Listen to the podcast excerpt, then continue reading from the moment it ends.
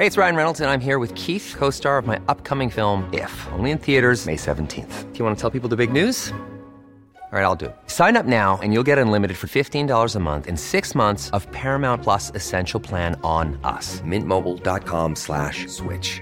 Upfront payment of $45 equivalent to $15 per month. Unlimited over 40 gigabytes per month. Face lower speeds. Videos at 480p. Active Mint customers by 531.24 get six months of Paramount Plus Essential Plan. Auto renews after six months. Offer ends May 31st, 2024. Separate Paramount Plus registration required. Terms and conditions apply if rated PG. Hey, I'm Ryan Reynolds. At Mint Mobile, we like to do the opposite of what Big Wireless does. They charge you a lot we charge you a little. So naturally, when they announced they'd be raising their prices due to inflation, we decided to deflate our prices due to not hating you. That's right. We're cutting the price of Mint Unlimited from $30 a month to just $15 a month. Give it a try at mintmobile.com slash switch. $45 upfront for three months plus taxes and fees. Promo for new customers for limited time. Unlimited more than 40 gigabytes per month. Slows. Full terms at mintmobile.com. Millions of people have lost weight with personalized plans from Noom. Like Evan, who can't stand salads and still lost 50 pounds. Salads generally for most people are the easy button, right?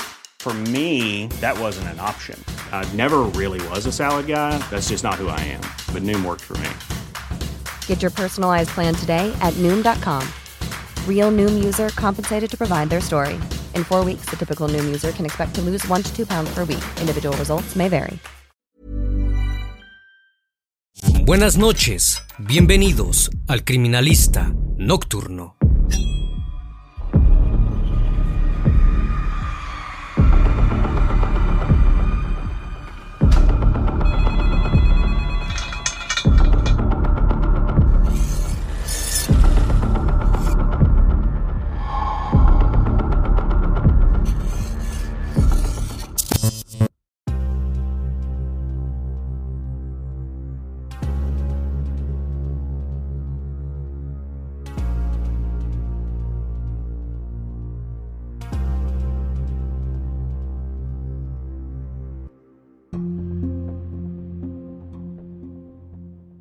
La mañana del 25 de enero de 2019, los enfermeros del Hospital Orlando Hilt, ubicado en Florida, Estados Unidos, se encontraban sumamente preocupados. Cody Amato, su compañero, había faltado sin avisar. Este comportamiento era completamente atípico en él.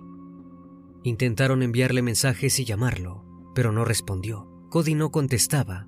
Por ese motivo, se dirigieron hacia la comisaría del condado de Seminole para reportar la desaparición. Los agentes se desplazaron hacia su vivienda, ubicada en Chuliora. Al llegar notaron tres automóviles estacionados. Estos pertenecían a Cody y a sus padres, Chad y Margaret. Tocaron a la puerta, pero nadie respondió.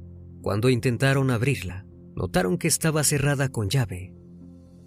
Cuando finalmente pudieron entrar, descubrieron que la situación era peor de lo que pensaban. En el piso yacía el cuerpo de Cody. Siguieron inspeccionando la morada. Lo que vieron en la cocina les quitó la respiración. El cuerpo de Chad se encontraba sin vida, rodeado de un charco hemático. Finalmente llegaron a la oficina, donde vieron el último cuerpo, el de Margaret. Solo una cosa estaba clara, las entradas no habían sido forzadas. La persona que los ultimó los conocía. El criminalista nocturno. Grant Tiernant Amato llegó al mundo un 20 de mayo de 1989 en Chuliora, Florida, Estados Unidos. Fue el tercer hijo de Chad Robert y Margaret Ann Amato, siendo los dos primeros Jason y Cody. Este último había nacido tan solo un año antes que él. La situación económica de la familia era bastante buena Chad trabajaba como farmacéutico clínico en una cadena grande del país. Margaret, por su parte, se desempeñaba como gerente de operaciones técnicas en una empresa de atención médica. Vivían en un buen vecindario y su casa era bastante grande, razón por la cual los niños tenían bastante espacio para jugar. Chad era el que más se preocupaba por su crianza, les imponía muchas reglas y se mostraba bastante severo. Sin embargo, Jamás maltrató a sus hijos, solo quería lo mejor para ellos. Toda la familia compartía un mismo interés, las armas de aire, practicaban en un campo de tiro y tenían su propio equipo de airsoft. A pesar de que por fuera parecían ser muy unidos, Jason siempre se sintió un poco dejado de lado. Había sido adoptado y era bastante mayor que sus hermanos. Cuando tenía tan solo 19 años se mudó y formó una nueva familia. Mientras tanto, Cody y Grant seguían siendo inseparables. Asistieron a la misma escuela secundaria, llamada Timber Creek, donde se unieron al equipo de levantamiento de pesas. Pero cuando se acercaba a la graduación, se dieron cuenta de que su verdadero interés estaba en otro lado. Se inscribieron en la Universidad de Florida Central para estudiar la misma carrera que sus padres, enfermería. En 2011, recibieron el título.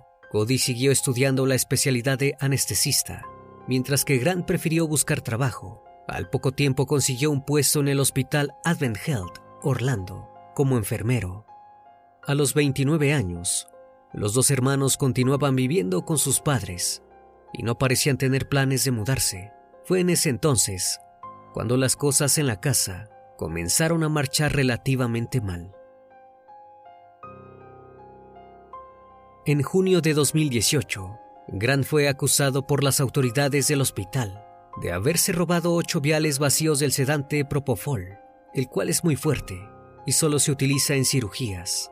Algunos habían sido encontrados en dos habitaciones que él tenía bajo su supervisión. Para defenderse, el joven dijo que había suministrado la sustancia a los pacientes porque no estaban suficientemente relajados con el fármaco recetado por los doctores.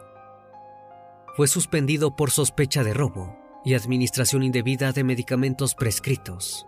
También pensaron que podía haber hecho uso recreativo de los anestésicos y lo tacharon de consumidor.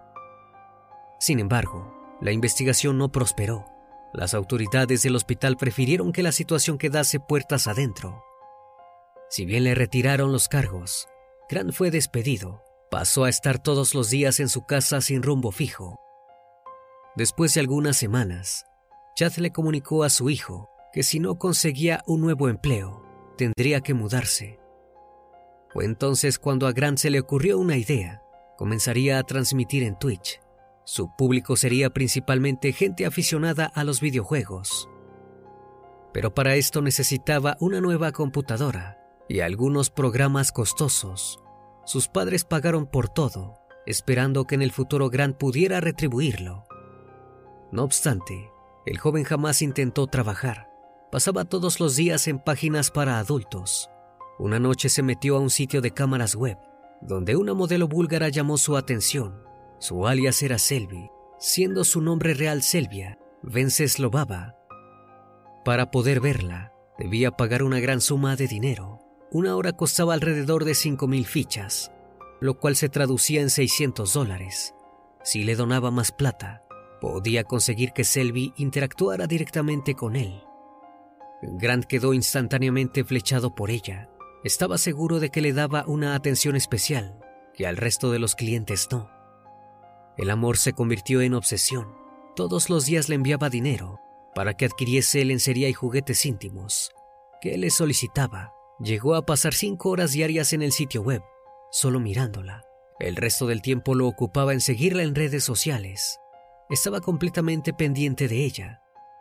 Pero la realidad es que Selby era amable con todos sus seguidores. Con el objetivo de llamar su atención, Grant inventó una vida totalmente diferente a la suya. Escribió en el chat público que era un jugador profesional, dueño de una casa enorme y que manejaba un BMW. Se hizo amigo de seis seguidores más de Selby, quienes creyeron su historia y sintieron gran admiración por él. La situación no podía estar más lejos de la realidad. Grant se encontraba en bancarrota. Para poder costear su vicio, les pidió prestadas las tarjetas de crédito a sus padres. Dijo que era una inversión para su carrera y que luego se los devolvería.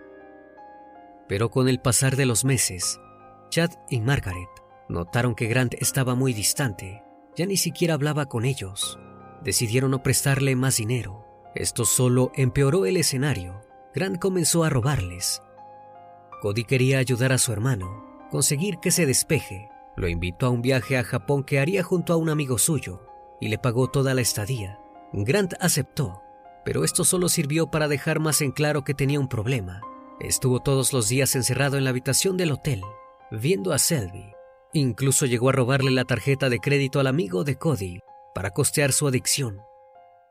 Para mediados del año, Grant ya había hurtado un total de 200 mil dólares a su familia, los primeros 150 a sus padres y lo restante a Cody. Preocupados Chad y Margaret decidieron revisar la computadora de Grant. Allí vieron su historial que evidenciaba la cantidad de tiempo que pasaba en páginas para adultos. Comenzó una gran pelea, en la cual Chad le dijo que estaba obsesionado y que debía buscar ayuda. Ofendido el joven se fue de casa. Durante los siguientes días, no tuvieron noticias de él. Llamaron a emergencias porque creían que podría ser un peligro para sí mismo. Pero la realidad es que Grant estaba haciendo de las suyas en casa de su tía, quien lo había acogido porque pensaba que estaba deprimido. A las pocas horas de dejarlo pasar, Grant se instaló en la computadora y retomó su vicio. Pasaba todas las noches viendo a Selby. Un día, la tía vio los gastos de su tarjeta de crédito. La suma era mayúscula. Se contactó con los padres de Grant y les contó lo sucedido. Lo obligaron a volver a su hogar donde recibió un ultimátum. Debía internarse en una clínica para superar su adicción a esos sitios y al Internet. Grant aceptó de mala gana. El centro de rehabilitación quedaba en Fort Lauderdale y costaba un total de 15 mil dólares. Su familia siguió endeudándose por culpa de él. Ingresó el 22 de diciembre de ese mismo año. El 4 de enero, tan solo 18 días después, Grant se escapó del lugar cuando volvió a su hogar, afirmó que estaba curado y que podía retomar su vida, pero las cosas habían cambiado en la residencia Amato. Al recibirlo, le dieron una fuerte noticia. Se habían puesto en contacto con Selby para contarle toda la verdad sobre él, incluyendo su situación económica. A pesar de que Grant estaba enojado, prefirió mantener el perfil bajo. Pidió a sus padres volver a vivir con ellos. Aceptaron, pero Chad impuso algunas reglas no podría utilizar Internet sin supervisión, ni robarles dinero, y lo más importante, bajo ningún término, podía volver a contactarse con Selby. Si no seguía esto al pie de la letra, tendría que abandonar la casa de inmediato. How would you like to look 5 years younger? In a clinical study, people that had volume added with Juvederm Voluma XC in the cheeks perceived themselves as looking 5 years younger at 6 months after treatment. Look younger, feel like you. Add volume for lift and contour in the cheeks with Juvederm Voluma XC. Reverse signs of aging by adding volume to smooth laugh lines with Juvederm Volure XC. For important safety information and to find a licensed specialist, visit juvederm.com. That's J U V E D E R M.com. Not for people with severe allergic reactions, allergies to lidocaine, or the proteins used in Juvederm. Common side effects include injection site redness, swelling, pain, tenderness, firmness, lumps, bumps, bruising, discoloration, or itching. There's a risk of unintentional injection into a blood vessel, which can cause vision abnormalities, blindness, stroke, temporary scabs, or scarring. Talk to a licensed specialist to find out if it's right for you. Hey, it's Ryan Reynolds, and I'm here with Keith, co star of my upcoming film, If, only in theaters, May 17th. Do you want to tell people the big news?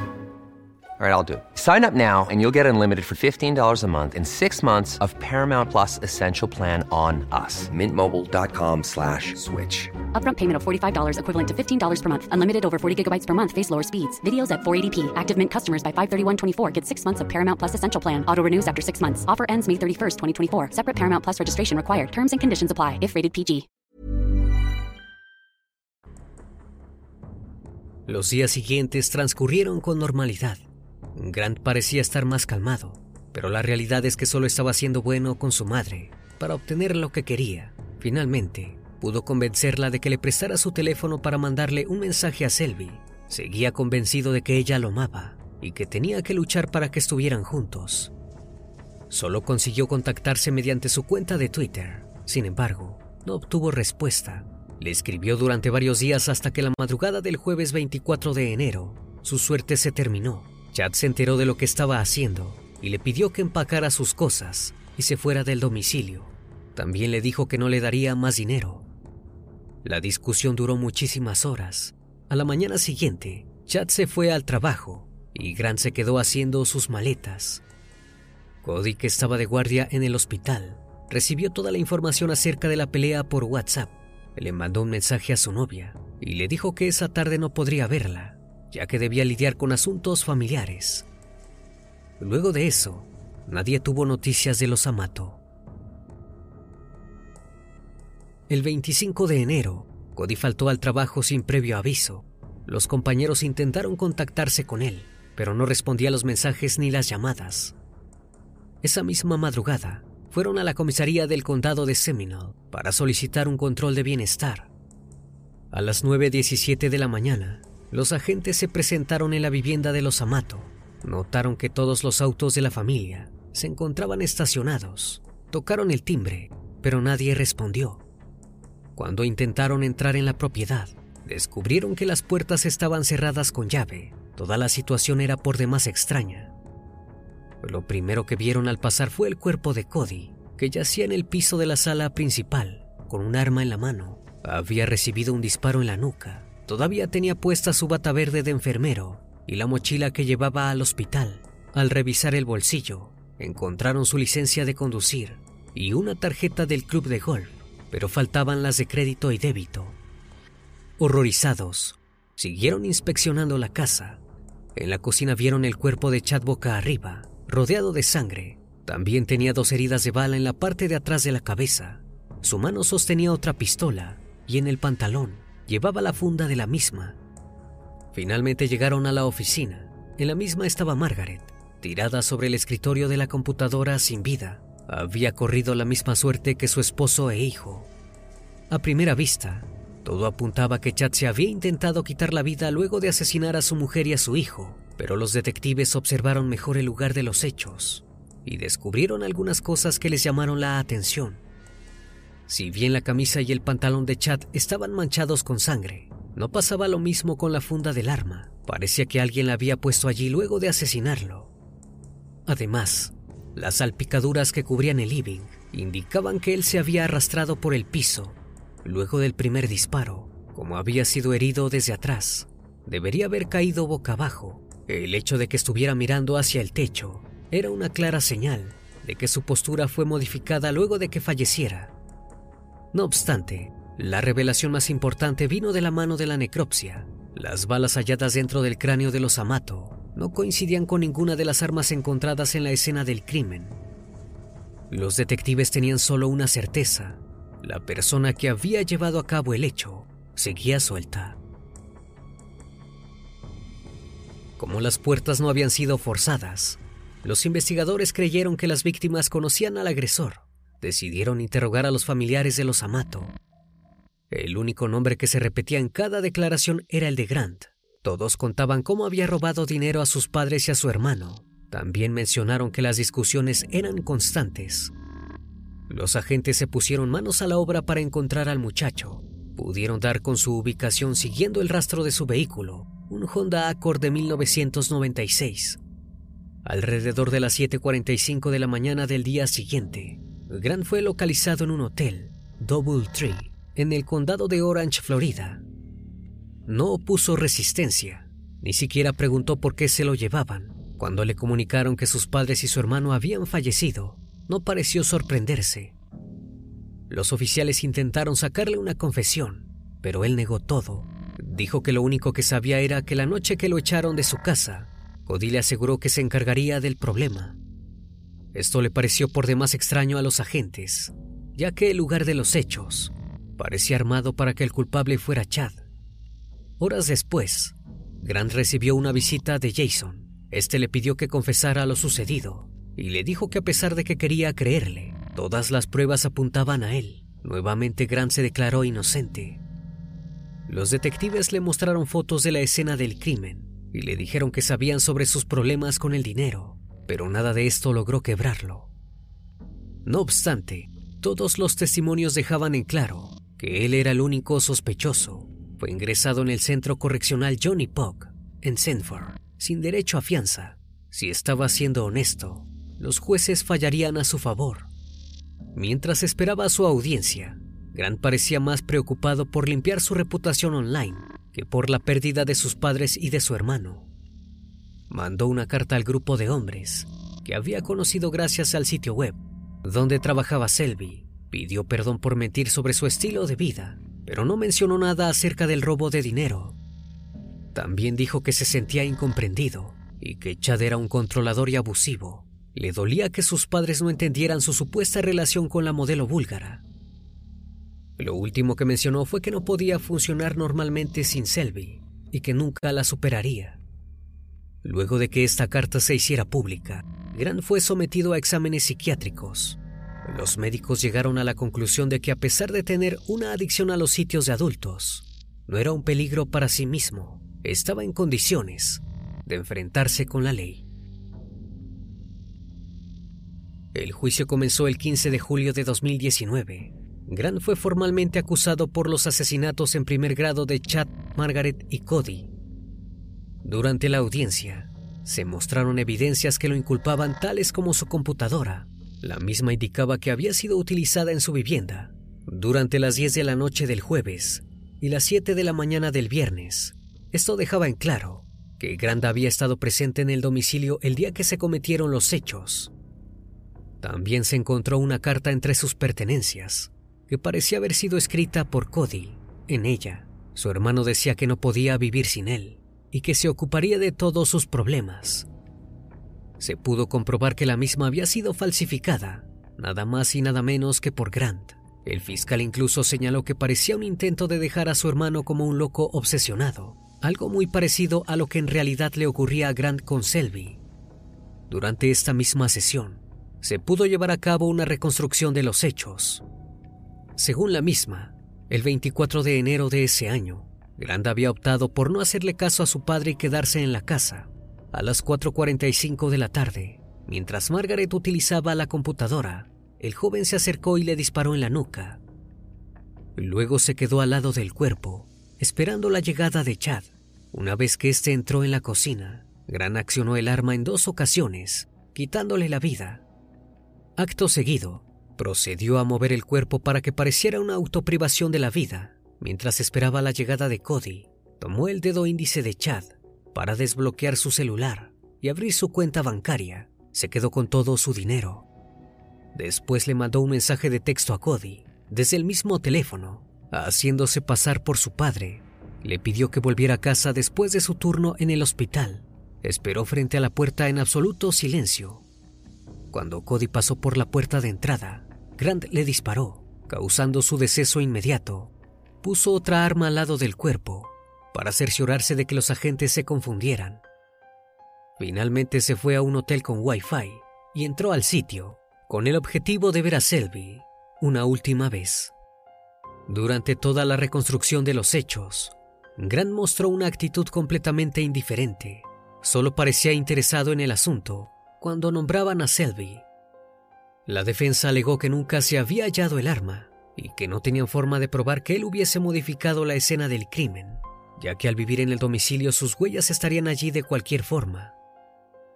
Después de declararse inocente, Grant aprovechó para afirmar que su relación con la modelo búlgara era real y no una obsesión como todos decían. Esto último solo sirvió para que el jurado se convenciera aún más de que Grant tenía un problema y que había ultimado a su familia por querer alejarlo de Selby. Los fiscales solicitaron la pena capital, pero los miembros del jurado no llegaron a un acuerdo. Era muy difícil que todos estuvieran a favor de una medida tan drástica, pero sí coincidieron en que estaban ante un asesino frío y calculador. El 12 de agosto, Grant fue declarado culpable de los tres cargos de asesinato en primer grado y recibió cadena perpetua por cada uno, sin posibilidad de libertad condicional. Cuando la prensa le preguntó si sentía algún tipo de remordimiento por terminar con su familia, Grant se limitó a responder, mi familia me ha estado culpando durante meses por arruinar sus vidas, robar y no seguir las reglas del hogar, así que también podría culparme por esto. Jason, por su parte, dijo que era difícil el proceso de duelo, ya que además de perder a sus padres y a Cody, había perdido el respeto por Grant. El abogado del sujeto apeló el veredicto sigue defendiendo su inocencia y pretende que en el futuro se levanten todos los cargos en su contra. El juicio fue grabado y subido a YouTube generando un gran revuelo. La polémica fue tan fuerte que algunas personas le escribieron a Grant, diciéndole que creen que no es el verdadero culpable. Algunos incluso acusan a Selby de ser la auténticamente maestra detrás del crimen. La mujer búlgara, por su parte, jamás se ha pronunciado al respecto. Lo que pasó realmente el jueves 24 de enero de 2019 sigue siendo un misterio. Solo Grant tiene la posibilidad de contar lo sucedido, pero lo más probable es que fallezca en prisión, llevándose el secreto a la tumba. Planning for your next trip? Elevate your travel style with Quince. Quince has all the jet setting essentials you'll want for your next getaway, like European linen, premium luggage options, buttery soft Italian leather bags, and so much more. And it's all priced at 50 to 80% less than similar brands. Plus, Quince only works with factories that use safe and ethical manufacturing practices. Pack your bags with high-quality essentials you'll be wearing for vacations to come with Quince. Go to quince.com/trip for free shipping and 365-day returns. Hi, I'm Daniel, founder of Pretty Litter. Did you know cats tend to hide symptoms of sickness and pain? I learned this the hard way after losing my cat, Gingy. So I created Pretty Litter, a health monitoring litter that helps detect early signs of illness by changing colors, saving you money and potentially your cat's life. Pretty Litter is veterinarian developed, and it's the easiest way to keep tabs on your fur baby's health right at home. Go to prettylitter.com and use code ACAST for 20% off your first order and a free cat toy. Terms and conditions apply. See site for details. Una vez más, estimado público, agradezco su compañía. Gracias por brindar un espacio de su tiempo para conocer un caso más de este canal. Si aún no estás suscrito, te hago la cordial invitación a que lo hagas y formes parte de esta gran comunidad. Esto es El Criminalista Nocturno. Hasta la próxima emisión. Buenas noches.